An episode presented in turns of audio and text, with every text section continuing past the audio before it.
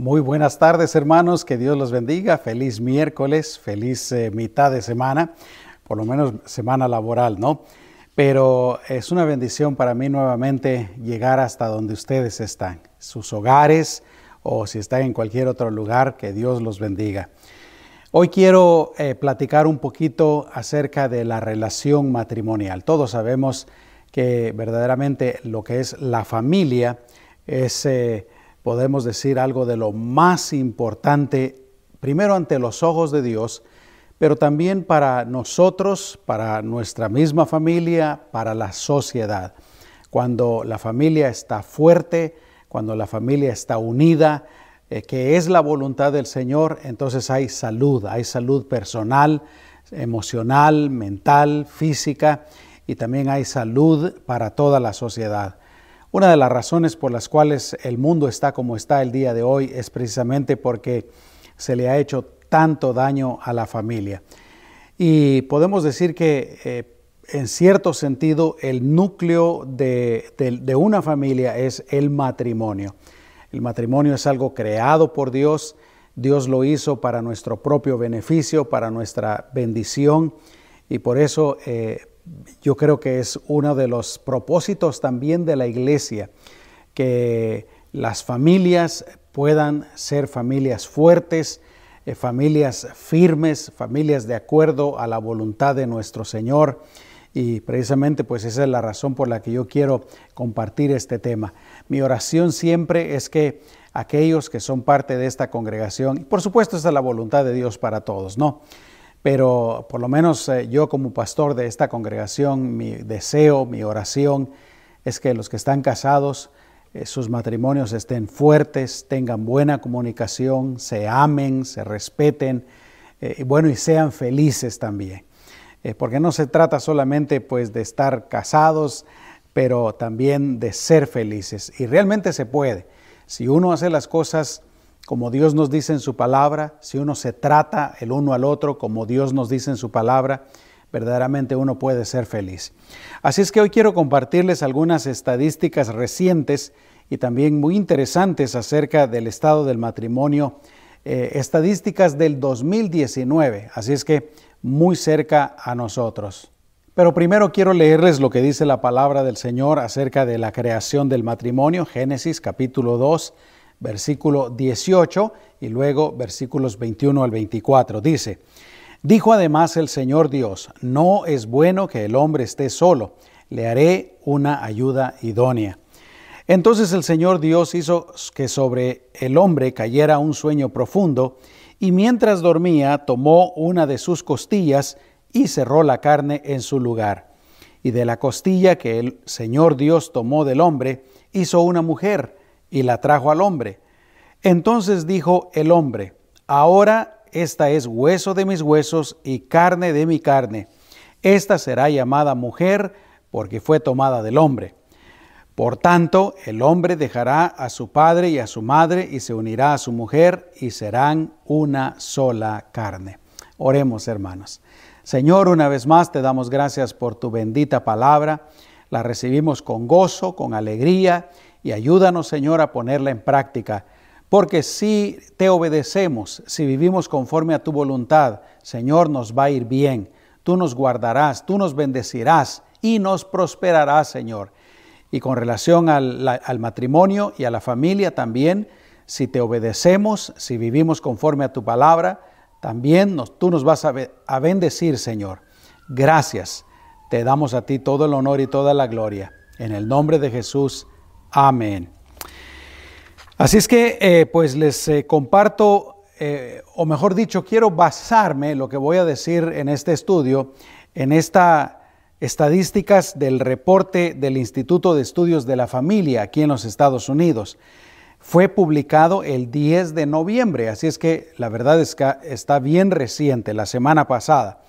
el reporte tiene como título Tasa de divorcios en los Estados Unidos llega a su nivel más bajo en 50 años. Y he encontrado que en este reporte hay buenas noticias, pero también hay otras noticias que no son muy alentadoras, pero para nosotros los que somos hijos de Dios nos pueden, nos pueden servir como una lección eh, para seguir tratando de hacer bien las cosas o hacerlas mejor. Eh, en primer lugar, pues quiero hablar acerca de algunas buenas noticias que hay en este reporte. Y una de las buenas noticias es que de cada mil matrimonios, de cada mil parejas, mil matrimonios, solamente el 14.9 se divorciaron. Y bueno, ningún divorcio es una buena noticia, pero la buena noticia es que eh, el número de divorcios disminuyó. Esta es una tasa un poco más baja que la de 1970. En 1970 llegó a 15 divorcios por cada mil matrimonios, pero es mucho más baja que en 1980. En 1980 eran 22.6 divorcios de cada mil matrimonios. Así es que esa sería la primera buena noticia, que eh, la tasa de divorcios disminuyó. Otra buena noticia es que también hubo un incremento en la duración de los matrimonios, es decir, que las parejas que están casadas están tardando más casados. Según esta nueva estadística, en el 2019 el promedio de años que duraron los matrimonios fue de 19 años, lo que representó también un incremento. Además de estas dos buenas noticias, eh, hay otros datos interesantes que yo quiero compartirles. Uno de esos datos, que yo creo que ya todos sabemos, porque se platica bastante acerca de esto, es el hecho de que la gente eh, se está esperando más para casarse, se está casando más tarde en la vida, es decir, cuando ya están eh, un poquito de edad más eh, adultos que lo que se hacía antes, si se puede decir así, ¿no? Eh, y, ese sería el, otro dato interesante. Hay en esto cosas positivas, pero también hay alguna algunas cosas negativas. Una de esas cosas positivas, obviamente, es que eh, cuando la gente se espera más para casarse, pues es obvio que probablemente esté más madura, eh, tal vez sepa un poquito mejor y esté mejor preparada para entrar el matrimonio y no lo hace de una manera tan apresurada. Lo negativo definitivamente podríamos decir eh, no en todos los casos es así, pero uno de los aspectos negativos es que es más fácil y es más seguro tener hijos mientras más joven la persona está. Ya cuando la persona está un poquito más eh, entrada en años, especialmente pues las mujeres, entonces eh, en algunos casos, y gracias a Dios no es algo generalizado, pero en algunos casos puede ser un poquito más difícil y también pueden haber eh, ciertas complicaciones. Pero el otro dato interesante que arrojó esta estadística es no solamente que la gente se está casando eh, más entrados en edad, sino que la gente está eh, siendo menos propensa para apresurarse para el matrimonio, o sea, no se están casando tan, tan a la carrera, tan sin pensarlo. Y yo creo que pues eso definitivamente es bueno. Yo siempre he dicho que eh, no es bueno en ningún caso casarse por las malas razones. Eh, por ejemplo, ¿verdad? De que ya estoy grande, como decimos comúnmente, el tren me está dejando, si no me caso con esta o con este, ya no me voy a casar, no me quiero quedar soltero, o esa es una de las razones, ¿verdad? Hay, muchas otras razones malas por las cuales una persona se puede casar. Pero eh, vuelvo a decir, este es otro dato interesante que arrojó esta estadística. Ahora, además de, datos interesantes y de buenas noticias, hay algunas noticias que no son muy buenas, no son muy alentadoras, como les decía hace un rato. Una de esas noticias es que el número de personas que se casan, escuchen esto, porque acabo de decir, ¿verdad? Que eh, lo bueno es que de los que están casados, menos se están divorciando. Pero el número de personas que se, que se casan también ha disminuido drásticamente, alcanzando un nuevo récord. Y el dato es el siguiente, de cada mil adultos eh, solteros se casaron solamente 33. Ahora, aquí hay algo que es bastante obvio. La razón, o mejor dicho, una de las razones por las cuales hay menos divorcios es porque también la gente se está casando menos. Y bueno, una de las eh, causas por las cuales la gente se está causando menos es porque muchos están decidiendo vivir juntos sin casarse. Tristemente, eh, se le ha hecho muy mala publicidad al matrimonio en los medios de comunicación, en el mundo, y muchos tienen una muy mala impresión del matrimonio, es decir, de casarse legalmente, de hacer un compromiso serio, y pues por esa razón muchos están decidiendo solamente vivir juntos. Este reporte también nos da otros datos interesantes acerca de lo que ha sucedido con el matrimonio durante la pandemia. Dice que 31%, 31% de las parejas que fueron entrevistadas dijeron que la pandemia les ha afectado su relación matrimonial. Según ellos, eh, les han afectado las condiciones del confinamiento, es decir, estar, eh, tener que estar cerrados, ya no salir tanto, el trabajo, etcétera. Eh, les han afectado las presiones financieras, la muerte de seres queridos, la enfermedad o enfermedades. Les ha afectado también tener que educar a los hijos en la casa y también les han afectado enfermedades mentales y otras razones. Los abogados de Estados Unidos están prediciendo que se romperá el récord de peticiones de divorcio cuando las restricciones de la pandemia se levanten. Qué tremendo. Ahora, eh, esa es una muy mala noticia, pues muchos eh, matrimonios, 31%, dicen que esta pandemia les ha afectado negativamente. Pero, gracias a Dios, eh, también se reporta que muchas parejas se han acercado, dicen que se han acercado, que han valorado más al cónyuge. Así es que no todo ha sido malas noticias. Yo quisiera hacer algunos comentarios con relación a estos datos que les he compartido.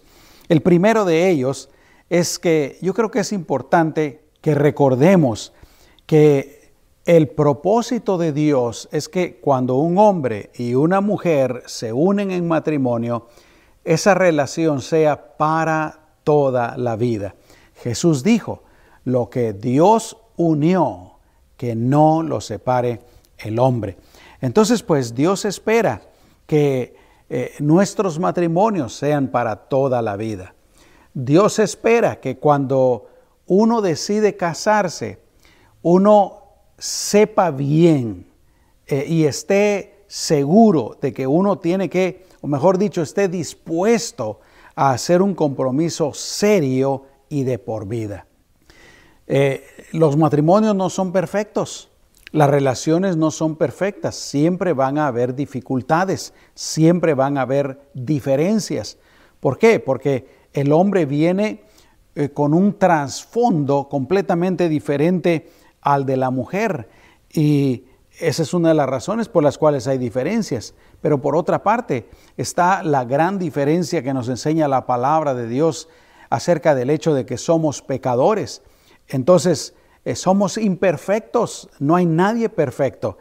Y cuando dos personas, pues un hombre y una mujer se, se unen en matrimonio, definitivamente que van a haber diferencias, definitivamente que van a haber dificultades. Pero, vuelvo a decir, eh, el hombre y la mujer tienen que saber que el matrimonio es para toda la vida y deben de estar dispuestos a hacer pues ese compromiso serio y de por vida, de estar unidos para toda la vida. ¿Qué es lo que hay que hacer cuando hay diferencias, cuando hay dificultades? La respuesta es que tenemos que cambiar, tenemos que cambiar. La razón de los problemas es, repito, porque no somos imperfectos, porque nos comportamos mal, porque hacemos cosas equivocadas o a veces porque simplemente tenemos opiniones diferentes.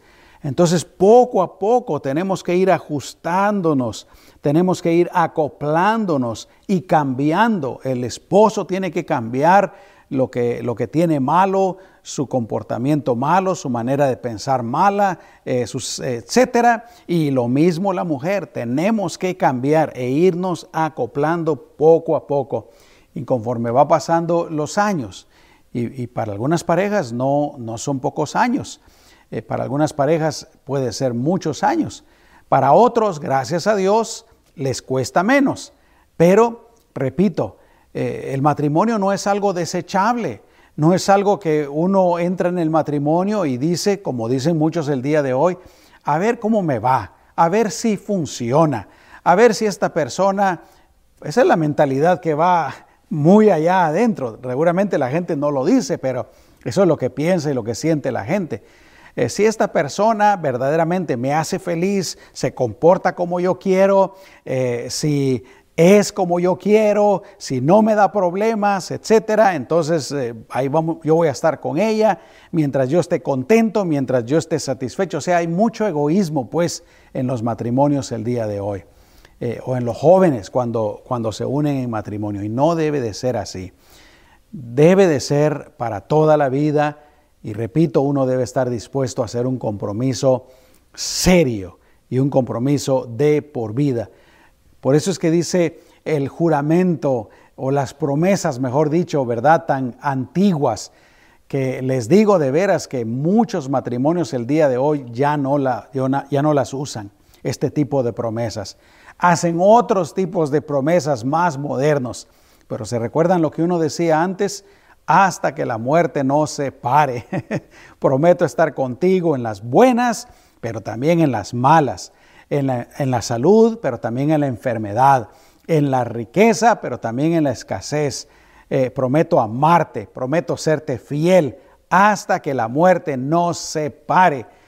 Eh, y si uno hace eso, entonces, y, no solamente el compromiso, pero uno va dispuesto para echarle ganas para toda la vida, y uno, eh, como decía hace un momentito, cambia, ¿verdad? Entonces, lo más probable es que el matrimonio va a durar.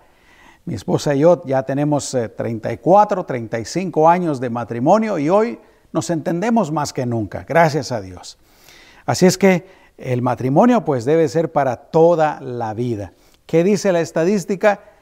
que los matrimonios duran un promedio de 19 años. Eso no debe de ser así.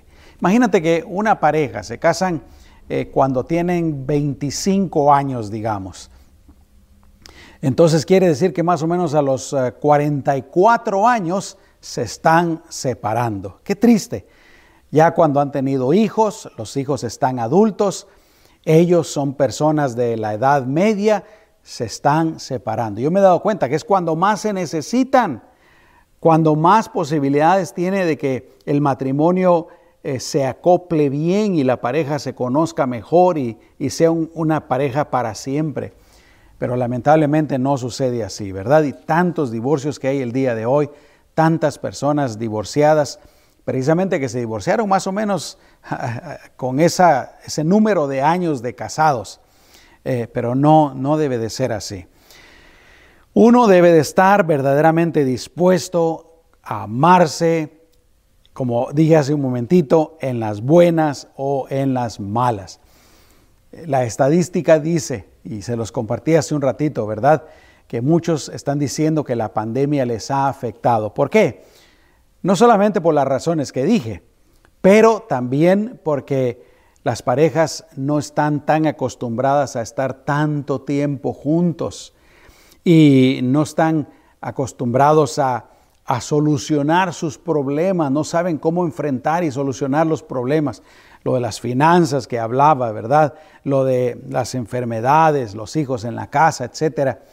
Entonces, eh, es bien importante que una pareja, dos jovencitos, desde que se casan, eh, empiecen a, a llevarse bien, que no pierdan la amistad, que no pierdan la buena comunicación, que no pierdan la armonía, que no se pierdan el respeto, que vayan así año con año, que procuren ser felices verdaderamente.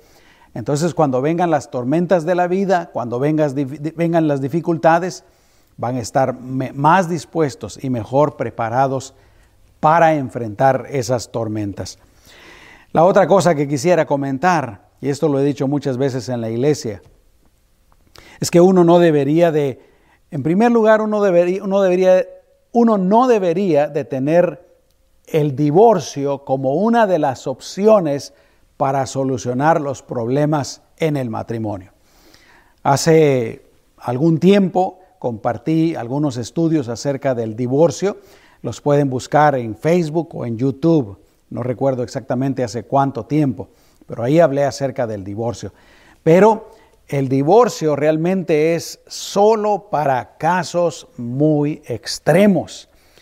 Eh, en, lo que son las parejas, eh, podríamos decir, normales, regulares, que no llegan a esos casos extremos, eh, uno no debe de tener el divorcio como una opción. ¿Qué es lo que pasa el día de hoy?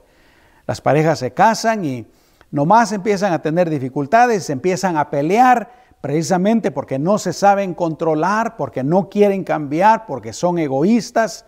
Entonces, ¿qué pasa? Rápido piensan en el divorcio no me llevo bien con ella, ya no la quiero o ya no lo quiero a él, eh, no, nos, no somos compatibles, dice ahora la gente, ¿verdad? Entonces mejor nos separamos. Tristemente, muchos de los que se divorcian se vuelven a unir y les, vuelve a pasar lo mismo. Hay personas que se han divorciado dos, tres, cuatro, algunos hasta cinco veces o más, porque después del primer divorcio las posibilidades de de seguirse divorciando son mucho más grandes. Así es que eh, uno, repito, debe de estar dispuesto a, estar con la pareja y enfrentar todos los problemas, enfrentar todas las dificultades, todas las situaciones eh, difíciles. Realmente nuestra relación matrimonial eh, debe de ser más fuerte que cualquier pandemia, debe de ser más fuerte que cualquier problema. Y, como dije, uno no debería de buscar el divorcio como una de las soluciones más fáciles que hay el día de hoy, ¿no? La voluntad de Dios definitivamente es que uno se case y uno sea fiel a esa pareja para toda la vida. Vuelvo a repetir lo que dijo Jesús, lo que Dios unió, que no lo separe el hombre. Ahora, hay gente que no entiende eso, porque hay gente que dice, ah, yo no me casé por la iglesia, entonces Dios no me unió, entonces puedo separarme. No, no, no, no, no. Cualquier pareja que se hayan unido, aunque no estuvieran casados, escúcheme bien, porque realmente ante los ojos de Dios, cuando dos personas deciden empezar a vivir juntos, ya son una sola persona. Eh, obviamente la voluntad de Dios es que las personas también se casen, eh, conforme a la ley, ¿no? La, Biblia dice que debemos de obedecer las leyes de los, de los hombres. Eh, obviamente, qué honor es cuando uno se casa también delante de Dios pidiendo su bendición. Pero el punto pues es que uno no puede usar esa excusa. Ah, como yo no me casé en la iglesia, entonces yo no me uní, Dios no me unió, entonces me puedo divorciar. No, no, no, no, no. El matrimonio es para toda la vida. Y otra cosa interesante que quiero comentar es el hecho de que eh, las relaciones íntimas entre un hombre y una mujer son exclusivas solamente para el matrimonio. Ninguna persona puede ni debe de practicarlas afuera del matrimonio, de acuerdo a la voluntad de Dios. Porque alguien me podría decir, pastor, pero, pero sí se puede. Dos personas que no están casadas pueden practicar las relaciones íntimas. Claro que sí, pero ante los ojos de Dios no. No pueden ni deben. ¿Por qué? Porque ese tipo de relaciones se llama adulterio o se puede o es eh, fornicación. No se debe. Las relaciones íntimas son exclusivas para el matrimonio. Ahora, hay otra cosa aquí interesante también que viene de estas estadísticas que les compartía. Y es el hecho de que sí, yo pienso que ninguna persona debe de apresurarse al matrimonio. Todos deberíamos de, en primer lugar, saber bien qué es el matrimonio, conforme a la palabra de Dios, porque Dios inventó el matrimonio. Eso no es un invento del, del hombre o no es resultado de la evolución ni nada de eso. Esas son mentiras. Dios creó el matrimonio. Entonces uno en primer lugar debería de saber bien lo que es el matrimonio. Debería de uno de saber qué es lo que se espera de cada una de las parejas, eh, de, los cónyuges en el matrimonio. Ah, yo creo que es bueno definitivamente meditar. Y aquí eh, me quiero dirigir a los jóvenes especialmente que están solteros. Es bueno meditar un poco más acerca de lo que es el matrimonio. Todos sus beneficios, gracias a Dios, qué bueno, pero también todos los retos que el matrimonio conlleva. Definitivamente es bueno estar un poco más maduro para casarse. Y también es bueno fijarse con quién se va a casar. Jóvenes, señoritas, no se casen con cualquiera. Si ustedes miran a alguien que es, que es bien flojo, que no le gusta trabajar, que es irresponsable o que es drogadicto, que tiene vicios, que tiene malas costumbres, eso ya les está diciendo alto, eso ya les está poniendo una tremenda luz roja. No pases, no hagas esto. Pero ¿qué pasa? Muchos jóvenes, eh, aún adolescentes, tienen unas grandes señales rojas de stop, de no lo hagas, y aún así lo hacen. ¿Y qué pasa? Seguros problemas, seguros problemas. Hay que fijarse bien con quién se van a casar. Alguien que obviamente sea compatible con ustedes. Si ustedes son creyentes, esa persona debería de ser creyente. Si ustedes tienen cierto nivel educativo, esa persona debería de tener más o menos. Estoy hablando de cuestiones ideales, ¿verdad? Obviamente que pueden haber excepciones, pero si ustedes tienen cierto nivel educativo, esa persona también sería lo ideal que tuviera más o menos el mismo nivel educativo, eh, etcétera. Pero alguien que sea compatible y que no hayan pues esas luces rojas que les están diciendo, esto no va para algo bueno. ¿Está bien? Dios, por medio de su palabra, es el que nos dice lo que es el matrimonio y cómo vivirlo. Y cuando uno vive su matrimonio conforme a lo que dice la palabra de Dios, escúcheme, uno puede ser feliz. Uno puede ser feliz y disfrutar el matrimonio. En prácticamente todos los casos en que un matrimonio no es feliz, en que un matrimonio tiene demasiadas dificultades, en que las personas quieren separarse, es porque los dos, generalmente son los dos, a veces es uno un poquito más que el otro, pero generalmente los dos tienen la culpa.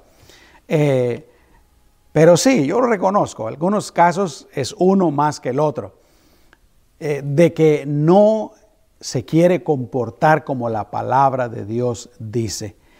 O es infiel, o no trata a la pareja con respeto, con amor, con honra, o quiere o tiene unos propósitos diferentes, quiere jalar para otro lado, eh, no se unen en cuanto a los propósitos, etcétera. No ama a la pareja, bueno.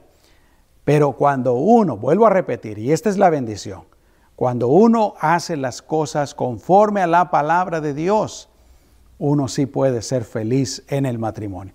Uno puede disfrutar a su pareja toda la vida, no importa cuántos años pasen. Uno puede disfrutar el matrimonio, puede tener un hogar donde hay paz, donde hay armonía, donde hay tranquilidad, donde hay risas, donde hay conversaciones hermosas, bonitas, donde se puede juntar la familia y están todos contentos. Cuando, eh, en primer lugar, hacemos ese compromiso serio y verdadero para toda la vida. Cuando estamos dispuestos a cambiar, a dejar nuestros propios deseos, nuestros eh, errores, nuestro comportamiento malo, estamos dispuestos a cambiar. Cuando ah, honramos al cónyuge, cuando no somos egoístas. Pero quiero terminar con esto cuando ponemos al Señor en primer lugar, en nuestra vida primero, pero también en el matrimonio.